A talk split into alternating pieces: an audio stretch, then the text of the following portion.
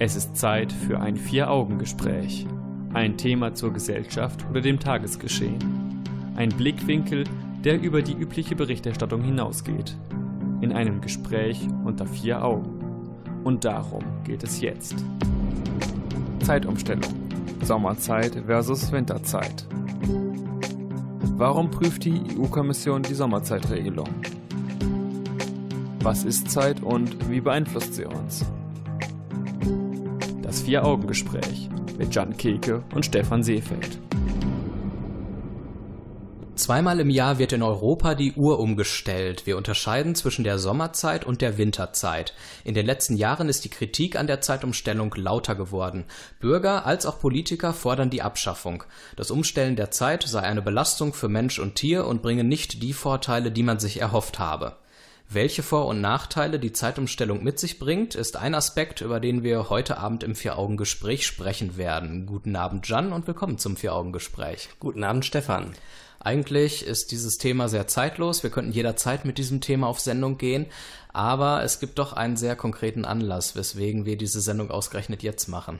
Genau, die EU hat die Bevölkerung, die gesamte Bevölkerung dazu aufgerufen, ja quasi ihre Meinung kundzutun auf der Internetseite des äh, Europaparlaments. Dort kann man seine eine Stellungnahme abgeben, man kann mitteilen, ob man die Zeitumstellung gut findet oder wenn man sie nicht gut findet, was man dann lieber hätte, die Winterzeit ganzjährig oder die Sommerzeit ganzjährig. Und das ist halt so jetzt das aktuelle Thema. Man kann immer noch abstimmen. Und wir dachten, wir können jetzt mal eine Sendung produzieren, um vielleicht dieses Thema nochmal von allen möglichen Seiten zu beleuchten, damit man ein, naja, durchdachtes Fazit ziehen kann oder ähm, ja, damit man auf jeden Fall sehr besonnen auf dieses Thema reagieren kann und vielleicht auch seine Meinung ja, abgeben kann, wenn ihr alle abstimmen möchtet bei dieser Umfrage der EU-Kommission, dann klickt einfach mal unsere Homepage an, www.vieraugengespräch.de. Dort leiten wir euch zu dem Link, auf dem ihr dann abstimmen könnt zu dem Thema. Ja, warum diskutiert man diese Frage überhaupt im Moment? Naja, die Menschen ähm, sind halt mit der Zeitumstellung doch sehr unzufrieden. Ähm, man weiß jetzt nicht so genau, ist es eher eine Abneigung äh, gegenüber der Sommerzeit oder ist es vielleicht einfach nur die Zeitumstellung, die man hat? Menschen fühlen sich gerädert dadurch, dass die Uhr umgestellt wird. Es geht auch gerne dann mal eine Stunde verloren. Im Frühjahr bekommen wir eine Stunde, gewinnen wir eine Stunde genau. und im Winter geht eine Stunde verloren. Das ist dann halt immer ein bisschen schwierig für viele Menschen. Ja, im Herbst wird die Uhr eine Stunde zurückgestellt und wir können eine Stunde länger schlafen und im Frühjahr wird eine Stunde vorgestellt, da wird uns dann eine Stunde geklaut in der Nacht und die sorgt natürlich dann immer besonders für Ärger. Genau, wenn mir die Stunde geklaut wird, dann finde ich das immer ganz besonders schlimm, aber ich kann damit im Prinzip noch gerade so leben.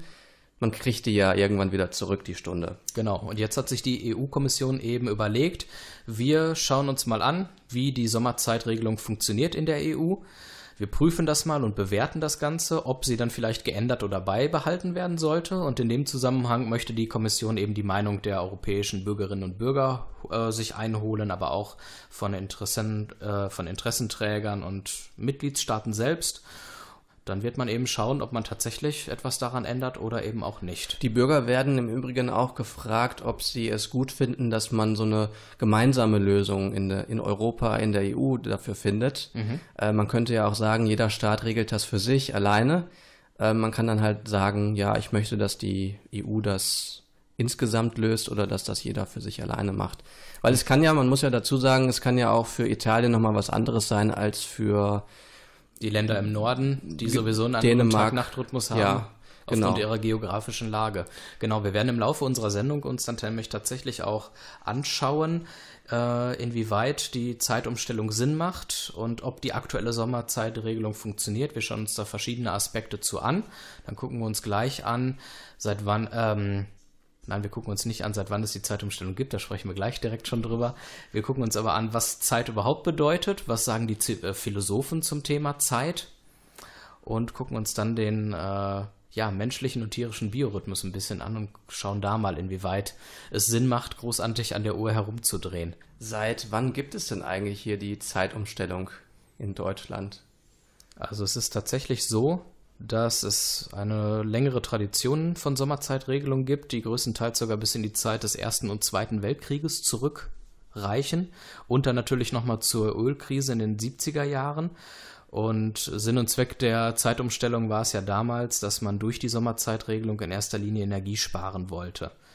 Dann gab es aber natürlich noch andere Gründe, wie zum Beispiel die Sicherheit im Straßenverkehr, mehr Freizeitaktivitäten durch längere Tageslichtphasen am Abend dann eben oder schlicht und ergreifend die Anpassung der nationalen Geflogenheiten an die Nachbarn äh, und an die Handelspartner. Das heißt, wenn man in ganz Europa natürlich eine einheitliche Zeit hat, fällt der Handel logischerweise leichter. Und diese Gründe haben dann letzten Endes dazu geführt, dass man eben ja eine einheitliche Zeit gefunden hat.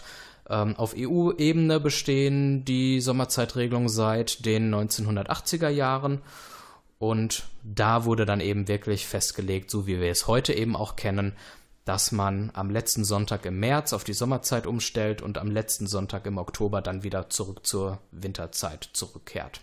Findest du es gut, dass die EU jetzt ähm, die Meinungen der Bürger irgendwie einholt? Oder würdest du sagen, dass da vielleicht eher ein Volksentscheid die bessere Möglichkeit wäre? Also sagen wir es mal so, ich wüsste jetzt nicht, wozu man extra dafür einen Volksentscheid ins Leben rufen müsste, der wieder Geld kostet. Dass die EU aber überhaupt die Bürger fragt, finde ich nicht verkehrt. Dadurch wird dieses Projekt Europa und EU mal ein bisschen ähm, ja, näher an die Bevölkerung herangeholt. EU ist immer so was Abstraktes und außer, dass man irgendwie festlegt, wie die Krümmung einer Banane sein darf, hat genau. man sonst keinen großen Bezug zu Europa und hier hat man mal ein konkretes Mitbestimmungsrecht äh, sozusagen. Findest du es vielleicht auch gefährlich, dass äh, man ähm, oder wenn die EU sagt, wir haben jetzt die Meinungen eingeholt, aber wir treffen eine andere Entscheidung, die vielleicht nicht diesen Meinungen entspricht. Wäre das Nein. dann nicht vielleicht eher ein negatives Signal? Nicht unbedingt. Ich finde, also ich sehe es so, dass die Bevölkerung ja in erster Linie subjektiv aufgrund ihres äh, Bauchgefühls und ihrer Emotionen entscheiden würde und vielleicht nicht unbedingt aus Vernunftgründen. Und wenn jetzt eine äh, Veränderung zu größerem wirtschaftlichen Schaden führt und der Grund der Bevölkerung eigentlich nur derjenige ist, dass man einmal im Jahr nicht diese Stunde verlieren soll, was jetzt kein großer Punkt ist, der wer weiß, wie schmerzvoll für die Menschen ist, dann steht das in keinem Verhältnis zueinander. Insofern sollte schon da die EU-Kommission auf Basis von Fakten und der Vernunft am Ende trotzdem noch eine eigene Entscheidung treffen, die aber schon zumindest die Meinung der Bevölkerung ein Stück weit berücksichtigt.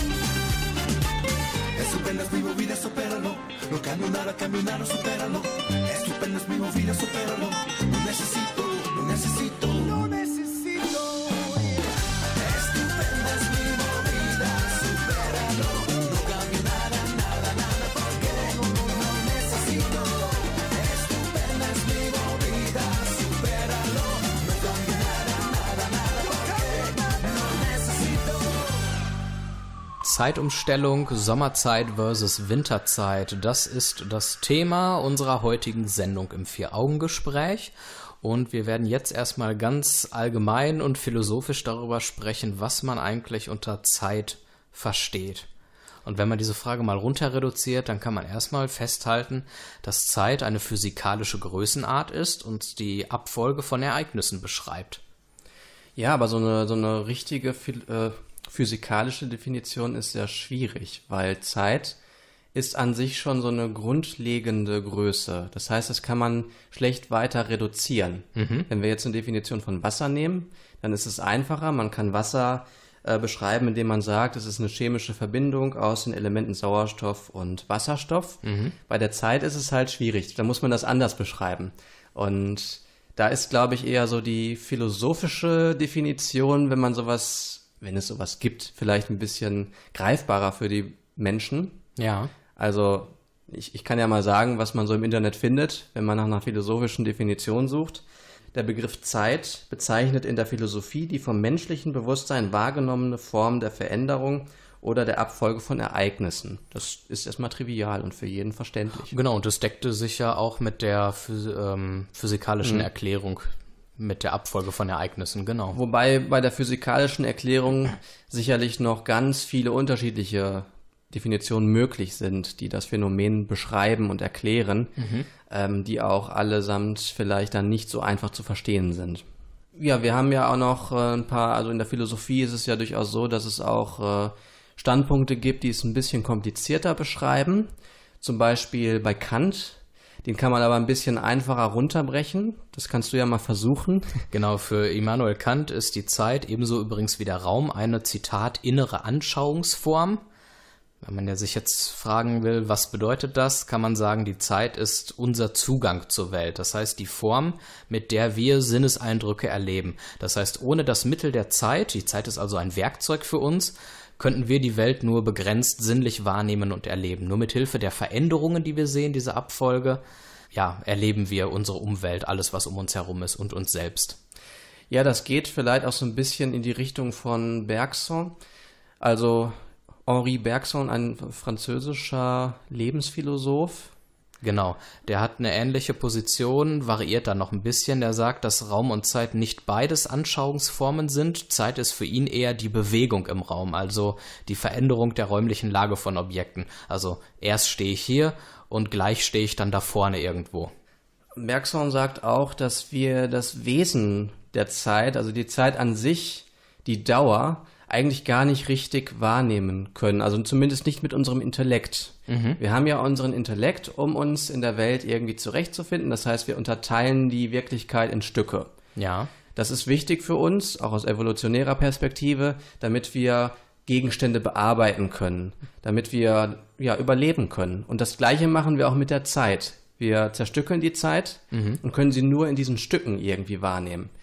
Und er sagt aber, dass das eigentlich nicht das Wesen der Zeit ist, sondern dass das Wesen der Zeit eigentlich eher über sowas wie vielleicht eine Form von Instinkt wahrgenommen werden kann.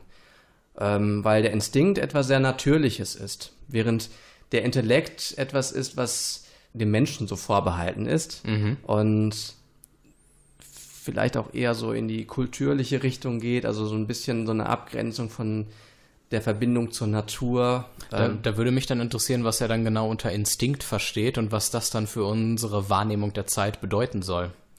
Ja, unter Instinkt versteht Bergson also ganz verschiedene Sachen. Zum Beispiel ähm, ist es eher so ein, so ein äh, inneres, so eine innere Wahrnehmung, die man, glaube ich, auch nicht als intellektueller Mensch sofort erlernen kann, mhm. äh, sondern das ist, vielleicht geht es auch in so eine Richtung von äh, einem meditativen Zustand, damit mhm. man die Zeit irgendwie wahrnehmen kann. Also als zeitlichen Fluss. Ja. Ich glaube aber, dass das eher sehr schwierig ist. Also Instinkt darf man jetzt nicht nur verstehen in Form von äh, der Hund macht jetzt äh, oder der weiß automatisch, wie er sein Futter zu behandeln hat, ne, indem er scout. Und ja. das lernt er ja nicht direkt, sondern er weiß es halt.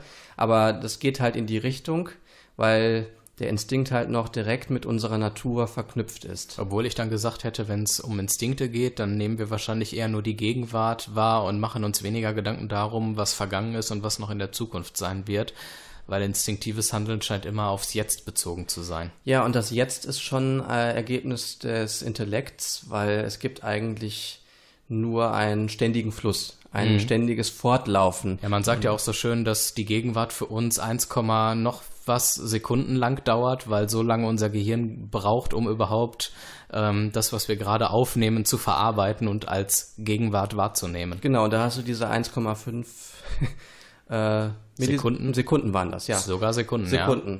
Die ähm, hast du dann, und das ist aber ein Stück aus der Wirklichkeit. Mhm, also, genau. Und das, was vorher ist, was nachher ist, das ist irgendwie abgeschnitten und abgetrennt.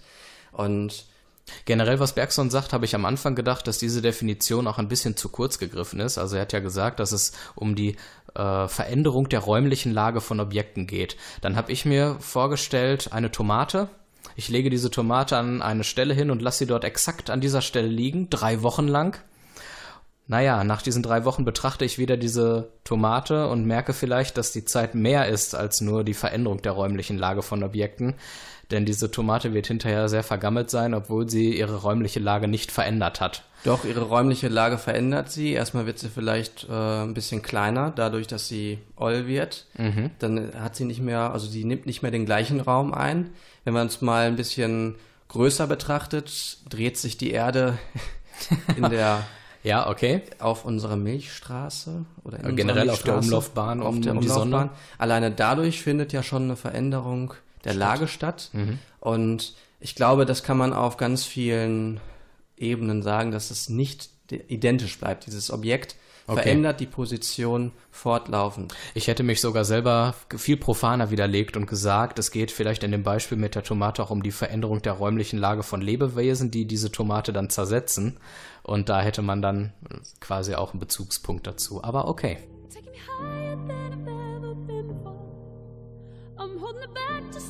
You're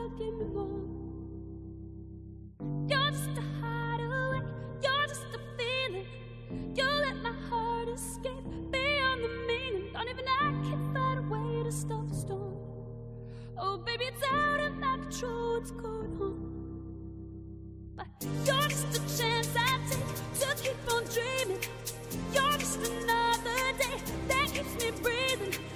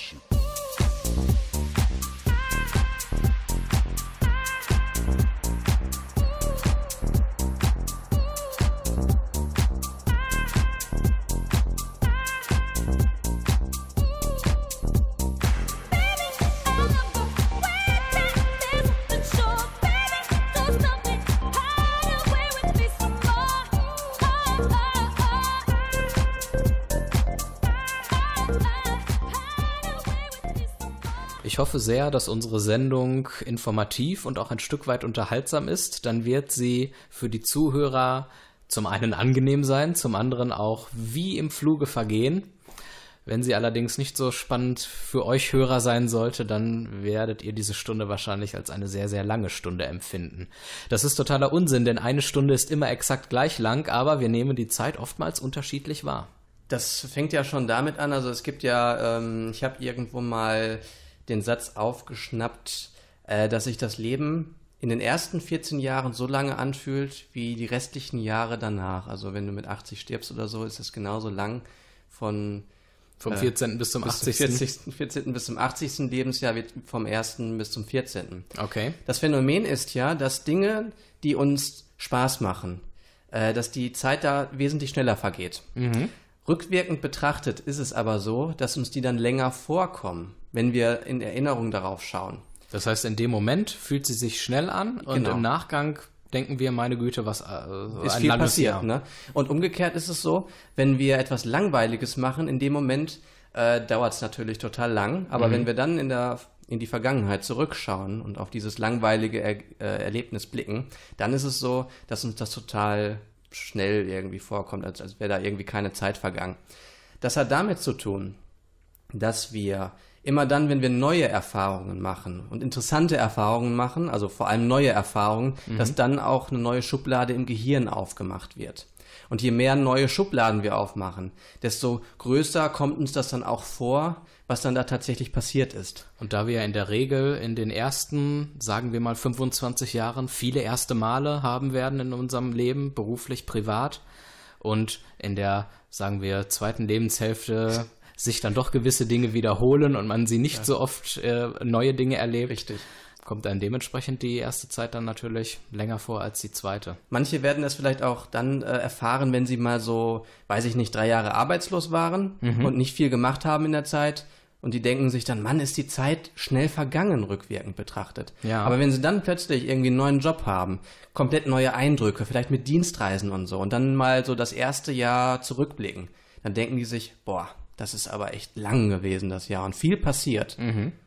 Manchmal, das ist meine Erfahrung gewesen, ich habe durchaus neue Eindrücke gesammelt und erlebt. Hab gedacht, am Ende des Jahres ist es sehr viel passiert, aber trotzdem ging das Jahr irgendwie schnell rum. Das kann da natürlich- ist dann die Wahrnehmung plötzlich doch irgendwie anders. Das kann natürlich auch dann damit zu tun haben, du kannst viel machen, aber wenn keine neuen Schubladen aufgemacht werden, dann äh, ist es natürlich trotzdem eine etwas andere Wahrnehmung. Also es geht wirklich darum, dass man neue Erfahrungen macht. Auch die das waren auch neue Erfahrungen ja tatsächlich. gut.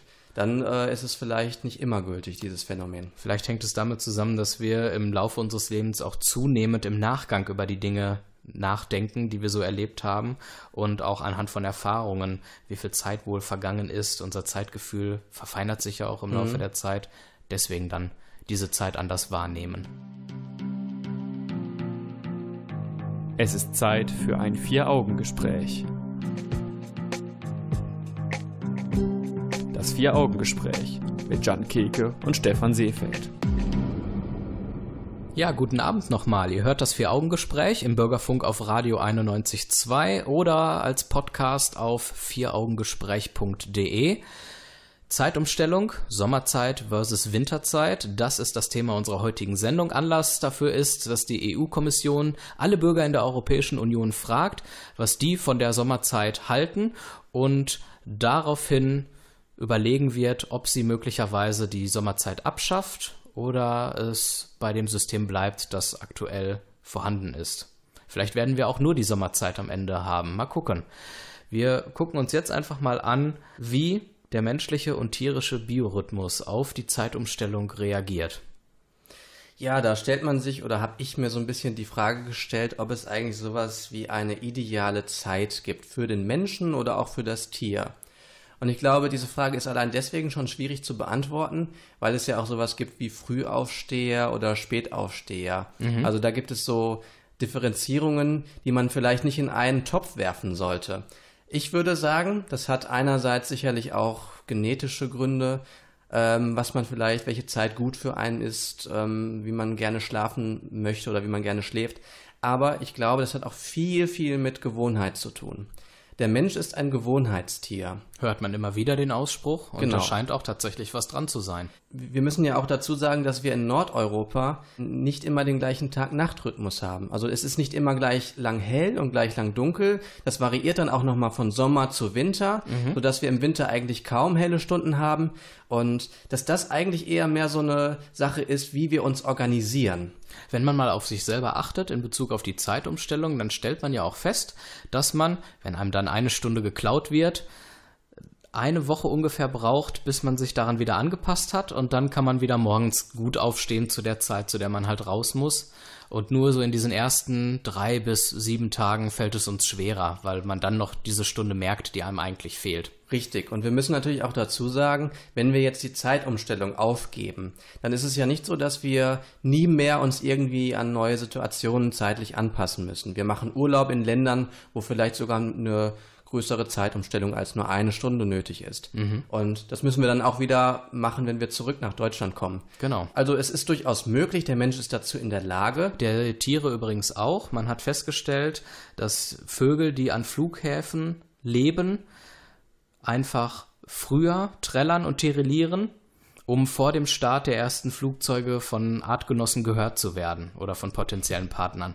Das finde ich interessant. Das heißt, ja. diese Tiere haben, wenn du sie äh, in der reinen Natur erlebst, einfach, was weiß ich, zum Beispiel um 7 Uhr angefangen mhm. zu trällern. Und dort, wo um 7 Uhr die ersten Maschinen abheben, trällern diese Vögel einfach schon um 6 Uhr und haben sich da sozusagen dem Biorhythmus des Menschen und der menschlichen Lebensart und Weise angepasst. Also da sieht man auch, ist der menschliche und der tierische Organismus durchaus in der Lage, sich dieser Zeit anzupassen.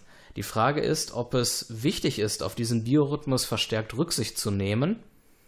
Also, oder ob man dieser Anpassung ruhig auf seinen Raum geben kann und gut ist es. Also man kann ja sagen, dass die Schlafzeiten aus äh, mindestens zwei Faktoren zusammengesetzt werden bzw. sich entwickeln. Mhm. Also eigentlich wird man dann müde, wenn auch entsprechende Hormone freigesetzt werden im Körper. Genau. Das passiert entweder durch Gewöhnung, also dadurch, dass der Körper weiß, ich gehe jetzt um 21 Uhr schlafen, dann wird er rechtzeitig entsprechend die Hormone freisetzen, dass man müde wird. Zum anderen gibt es dann eben sowas wie Lichtimpulse. Das heißt, solange Licht da ist und ins Auge fällt oder auf den Körper fällt, ich, ich weiß jetzt nicht, wie der Körper das, äh, an welchen Stellen der das überall annimmt, rezipiert, das Licht, aber er nimmt das Licht auf jeden Fall wahr. Und auch ganz klassisch über die Augen. Deswegen ja, ja. sollen wir unsere Handys, sage ich mal, ab 22 Uhr gewisse ähm, Töne dort rausfiltern. Ich glaube, es sind die blauen. Ja, genau, es sind die blauen. Es gibt so Nightshift-Modi beim iPhone und iPad oder auch bei Android gibt es mit Sicherheit auch diesen Modus. Mhm.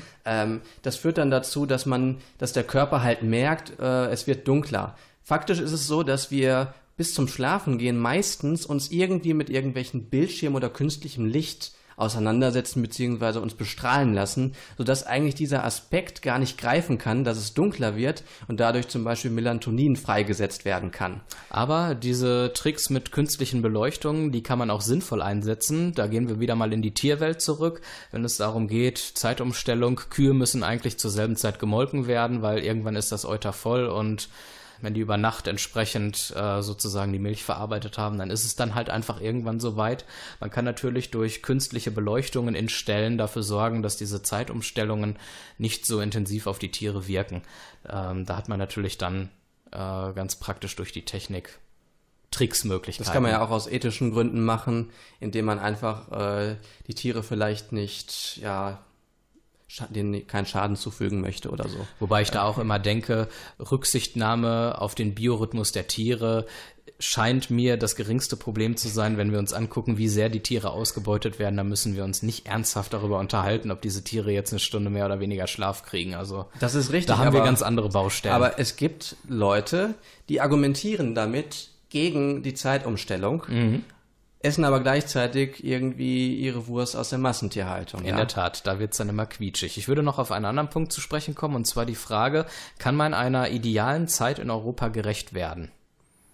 Ja, das, äh, diese Frage stellen wir uns deswegen, weil äh, es hier in Europa ja so ist, dass wir im Sommer sehr lange Tage haben und im Winter sehr lange Nächte. Je weiter man in den Norden geht, desto extremer fällt das aus. Mhm. Und da ist halt die Frage, kann man die Uhrzeit so einstellen, dass es eine ideale Zeit gibt. Also eine ideale Zeit oder einen idealen Tag-Nacht-Rhythmus irgendwie. Ich glaube, wir müssen uns immer anschauen, welche Faktoren und Kriterien wir uns angucken. Wenn es darum geht, wie die Personen einen super Tag- und Nacht-Rhythmus haben, dann müssen wir eine andere Art von Zeit wählen, als wenn wir über den Handel sprechen in einer globalisierten Welt. Da können einheitliche Zeiten auf jeden Fall ideal sein wie auch immer man sie dann festlegt.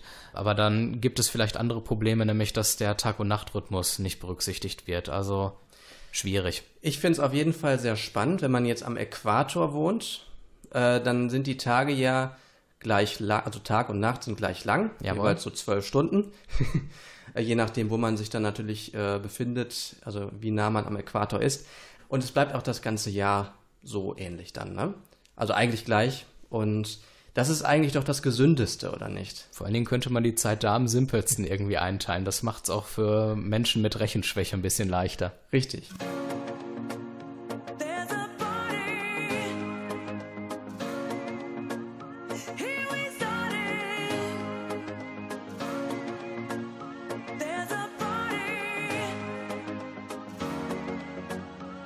This is a party song that makes the party going on.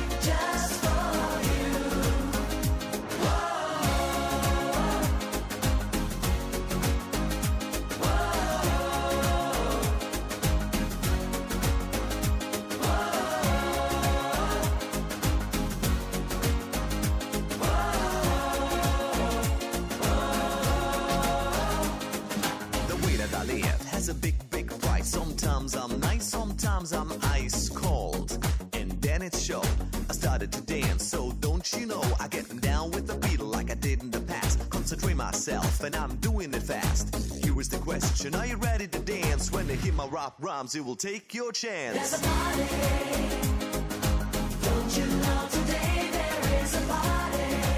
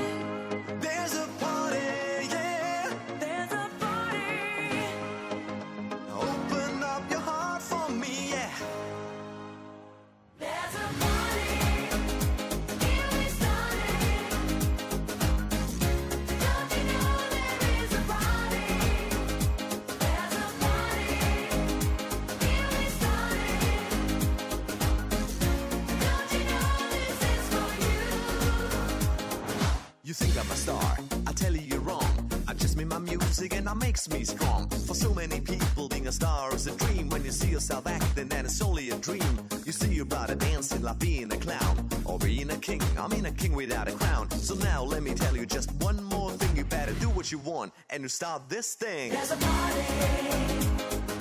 Don't you know today there is a party?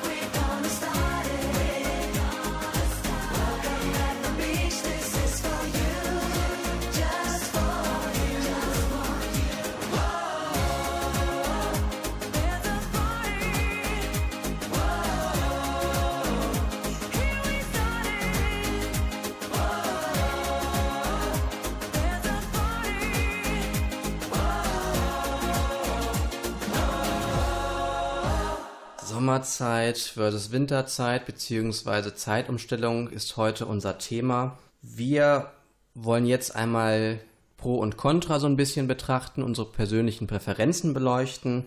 Was wünschen wir uns eigentlich? Winterzeit, Sommerzeit?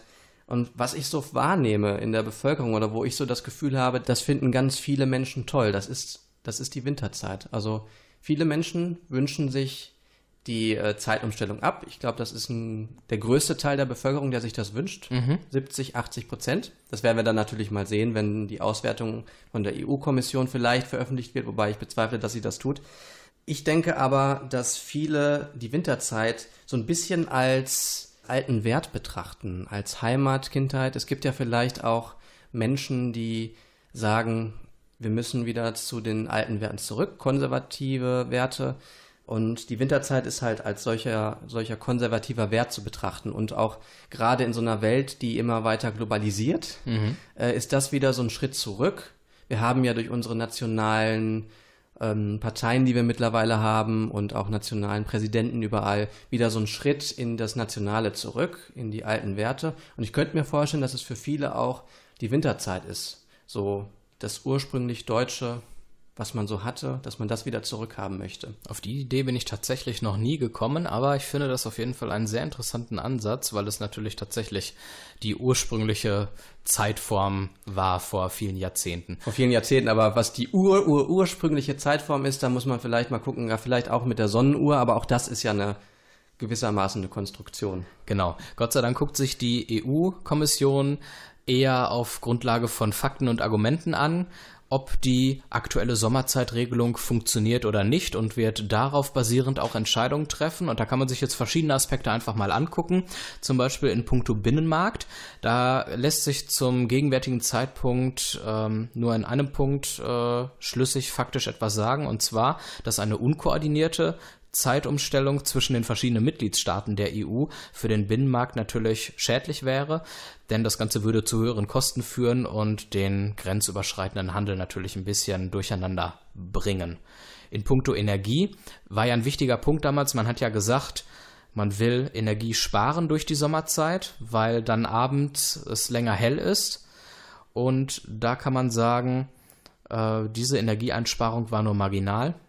Eine wirkliche Energieeinsparung hat es nicht gebracht, denn wenn man abends später das Licht eingeschaltet hat, hat man es morgens dafür gebraucht. Und ich glaube auch, dass sich unser Leben, also um das nochmal zu ergänzen, vielleicht auch ein bisschen verändert hat. Also wir lassen die Waschmaschine auch dann äh, abends laufen, wenn es hell ist. Oder wir gucken auch dann Fernsehen vielleicht, wenn es hell ist. Oder wir gehen raus in einen Club und da läuft dann Musik. Also wir haben einen Energieverbrauch, der auch dann natürlich gegeben ist, wenn es hell ist. Und da macht Beleuchtung sowieso vielleicht nur noch einen eher geringeren Anteil Genau. aus. Mhm. Ja, ansonsten, du hattest es im Laufe der Sendung auch schon angesprochen, das Ganze hängt auch von der geografischen Lage der einzelnen Länder ab. In nördlichen Ländern, in denen es vielleicht in einer bestimmten Jahreszeit sowieso viel länger dunkel ist als bei uns in Deutschland zum Beispiel oder im Süden Europas, da wirkt sich das mit der Energieeinsparung natürlich nochmal ganz anders aus als eben bei uns. Dann können wir auf den Punkt Gesundheit eingehen. Das war ja auch immer ein wichtiger Punkt. Man hat gesagt, die Zeitumstellung ähm, ja, da werden positive Effekte durch mehr Möglichkeiten für Freizeitaktivitäten im Freien äh, dem Ganzen zugeschrieben, weil es eben abends länger hell ist und man mehr machen kann. Andererseits legen chronobiologische Forschungsergebnisse nahe, dass die Auswirkungen auf den menschlichen Biorhythmus eben dann doch stärker sein könnten als bisher angenommen. Da muss man allerdings dazu sagen, dass es eindeutige Erkenntnisse dazu noch nicht so wirklich gibt. Da muss man einfach noch länger forschen. Ein weiterer Punkt, ich mache jetzt einfach mal weiter. Stichwort Straßenverkehrssicherheit. Man hört dann immer, wenn dann die Uhr eine Stunde zurückgestellt wird und die Leute alle früher raus müssen, dann gibt es eher Unfälle im Straßenverkehr, weil die Leute eben übermüdet sind. Ähm, da gibt es noch keine gesicherten Erkenntnisse zur Wechselwirkung zwischen Sommerzeitregelung und Unfällen im Straßenverkehr. Aber grundsätzlich äh, kann dieser Schlafverlust natürlich das Unfallrisiko erhöhen. Gibt es dann vielleicht weniger Unfälle, wenn wir eine Stunde bekommen? Also, weil die Leute dann ausgeruhter sind. Das kann ja sein. Ja. Aber. Generell wird dann eben gesagt, die Tageslichtphase an Sommerabenden kann positive Auswirkungen auf die Sicherheit im Straßenverkehr haben, weil dort eben es länger hell ist und die Leute dann auch länger wach und fit bleiben. Also, da sind die Faktoren höchstens äh, höchst unterschiedlich. Und letzter Punkt dazu, Stichwort Landwirtschaft. Da hat man in der Vergangenheit oft Befürchtungen geäußert hinsichtlich der Störung des Biorhythmus der Tiere. Wir haben vorhin schon drüber gesprochen. Da ist es dann aber tatsächlich so, dass diese Aspekte wirklich gegenstandslos geworden sind, diese Kritikpunkte, weil man eben mit neuen Ausrüstungen, künstlicher Beleuchtung oder auch mit Automatisierungstechnologien diesen Effekten der Zeitumstellung entgegenwirken kann und da vielleicht sogar eine Tageslichtstunde mehr im Sommer sogar eher vorteilhaft ist für die Landwirte, weil sie einfach zusätzliche Arbeitsstunden im Abend äh, ermöglicht, zum Beispiel Erntearbeiten oder so etwas. Jetzt hast du ganz schön viele Fakten genannt. Ich würde jetzt gerne noch mal kurz auf unsere persönlichen Präferenzen zu sprechen kommen. Hast du nämlich äh, großen Wert darauf gelegt zu sagen, dass dir das nicht egal ist, wie da die Zeit geändert wird? Genau, ich finde es nämlich super schön, wenn es abends lange hell ist. Erstmal habe ich nicht so das große Problem mit der Zeitumstellung, mhm. kann aber verstehen, wenn andere damit ein Problem haben. Ich fände es aber schön, wenn dann zumindest ganzjährig die Sommerzeit ja, gelten würde. Gelten würde, genau. Weil, weil es dir wichtiger ist, dass es abends länger hell ist. Weil ich nach einem Arbeitstag gerne noch draußen etwas machen möchte. Mhm. Und es ist natürlich so, dass wir nicht immer nur dann, wenn wir gerade ähm, Ende Juni haben oder so, dass es dann ganz lange hell ist, sondern wir haben ja auch noch die Monate August, September, wo es dann schon wieder kürzer wird. Ja. Und für mich ist es gut, auch dann im Winter wäre es gut, wenn wir eine Stunde mehr haben. Mhm. Und ich möchte eigentlich nicht auf diese Stunde verzichten. Das würde meine Freizeitgestaltung nicht so wirklich ähm, unterstützen. Mhm. Und ich brauche das eigentlich auch, dieses Licht am Abend noch. Ja, und Hätt, du? Hätten wir das auch geklärt. äh, ich muss ganz ehrlich sagen, ob Sommerzeit oder Winterzeit ist mir persönlich egal. Ob es morgens oder abends länger hell ist, spielt für mich keine Rolle. Du machst nichts Beides draußen. hat, na sagen wir es mal so, beides hat halt seine Vor- und Nachteile. Ich finde es auch schön, abends mal in einer so einer dunklen Stimmung gemütlich in der Cocktailbar zu sitzen, mit schönem Licht, tollem Ambiente. Das kann sehr schön sein. Mir ist es auch sehr wichtig, morgens im Hellen rauszukommen, weil ich dann leichter aufstehen kann. Also für mich wiegen sich diese Vor- und Nachteile insgesamt sehr aus und ich möchte da mich nicht festlegen.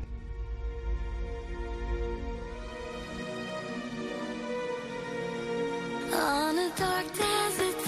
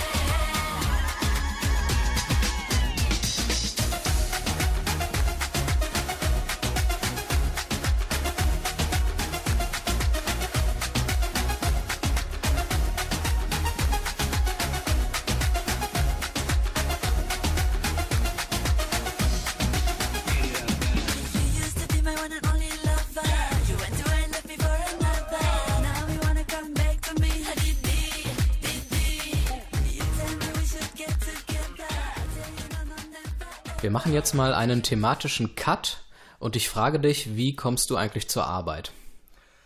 Entweder mit dem Auto oder mit dem Bus. Okay, Fahrrad ist mehr so was für die Freizeit? Fahrrad ist eher was für die Freizeit, wobei das Problem bei mir tatsächlich ist, ähm, dass ich sehr schwierig an das Fahrrad rankomme. Mhm. Es ist so stark abgesichert, weil bei uns so viele Fahrräder im Keller geklaut werden, Oha. dass es für mich ein Riesenumstand ist, das rauszuholen. Vielleicht wäre für dich ja ein Dienstrad eine Möglichkeit. Das ist etwas, das in Dortmund immer mehr Schule macht. Unter anderem das St. Johannes Hospital hat für die Mitarbeiter Diensträder angeschafft. Und die kommen damit auch schön zur Arbeit gerade, zumindest an den trockenen, warmen Tagen. Und da lässt sich wirklich feststellen, dass dort im Parkhaus viel mehr freie Parkplätze jetzt zur Verfügung stehen, weil sie schlicht und ergreifend nicht gebraucht werden. Die Dortmunder sind da eher mit dem Fahrrad unterwegs tatsächlich. Und das jetzt auch zur Freude der Autofahrer, die sich denken, ja toll, jetzt kann ich hier parken, jetzt fahre ich erst recht mit dem Auto hier hin. Ja, das weiß ich nicht. Zumindest für die Autofahrer, die so oder so unterwegs sind, wird es auf dem Wall und an anderer Stelle sicherlich weniger Verkehr und Staus dann geben, wenn die Leute eher mit dem Rad dort entlang radeln. Also ich finde es eigentlich gar nicht schlecht, dass man im Sommer mit dem Fahrrad zur Arbeit fährt. Nur man muss dazu sagen, dass es hier im Ruhrgebiet oder auch an anderen Stellen Deutschlands ziemlich schwierig ist manchmal. Wenn ich so als Autofahrer zum Beispiel Radfahrer auf der Straße sehe, denke ich mir, oh Gott, Autos und Radfahrer, das passt irgendwie nicht zusammen, direkt ja. auf einer Spur. Wir haben ja schon vor einigen Sendungen mal darüber gesprochen, dass auch Dortmund nicht gerade zu einer fahrradfreundlichen Stadt gehört. Da muss sich in Dortmund sicherlich noch einiges tun. Fakt ist aber, dass tatsächlich mehr Fahrradfahrer in Dortmund unterwegs sind, weil auch das Dienstrad-Leasing eben immer beliebter wird. Es geht halt schnell, es ist gesund und gut für die Umwelt. Und das nehmen jetzt, wie gesagt, einige Leute in Anspruch, eben auch für die beruflichen Fahrten, die man hier so innerstädtisch machen kann. Finde ich gut. Es gibt ja auch immer mehr diese Angebote von Leihrädern. Genau. Auch aus China gibt es diese, also China kommt und bringt hier tausende von Fahrrädern in die Städte und dann kann man günstig oder kostenlos sogar, ähm, vielleicht indem man seine persönlichen Daten preisgibt, Fahrrad fahren. Mhm das, also Fahrradwaren wird ja durchaus attraktiver. Ich finde es aber auch wichtig, dass wir so eine Art, das ist ja immer wieder im Gespräch und soll ja auch gebaut werden, so eine Fahrradautobahn, dass wir solche Möglichkeiten haben, wo man ungestört und ohne dass da viele Ampeln sind oder auch ohne viel Stau, dass man da Fahrrad fahren kann. Mhm. Das müsste dann auch noch kommen, vor allem wenn es mehr Fahrradfahrer werden. Ja, ich hoffe, dass die Stadt Dortmund diesem Trend zu mehr Fahrradfahrern auch mal ein bisschen Rechnung zeigt und dann die Stadt ein bisschen fahrradfreundlicher baut durch entsprechende Wege. Gut, wir machen an der Stelle einen Punkt. Das Vier-Augen-Gespräch endet hier. Ich danke dir für das Gespräch. Ich danke dir auch, Stefan, wie immer. Wenn ihr diese Sendung nachhören wollt oder unsere bisherigen Folgen einfach euch mal anhören wollt, dann klickt euch rein auf www.vieraugengespräch.de. Uns gibt's auch bei iTunes und Spotify, auf NR Vision und in den sozialen Netzwerken Facebook, Twitter und Instagram. Ansonsten hören wir uns ganz klassisch im Radio wieder im nächsten Monat. Macht's gut, bis dahin. Tschüss.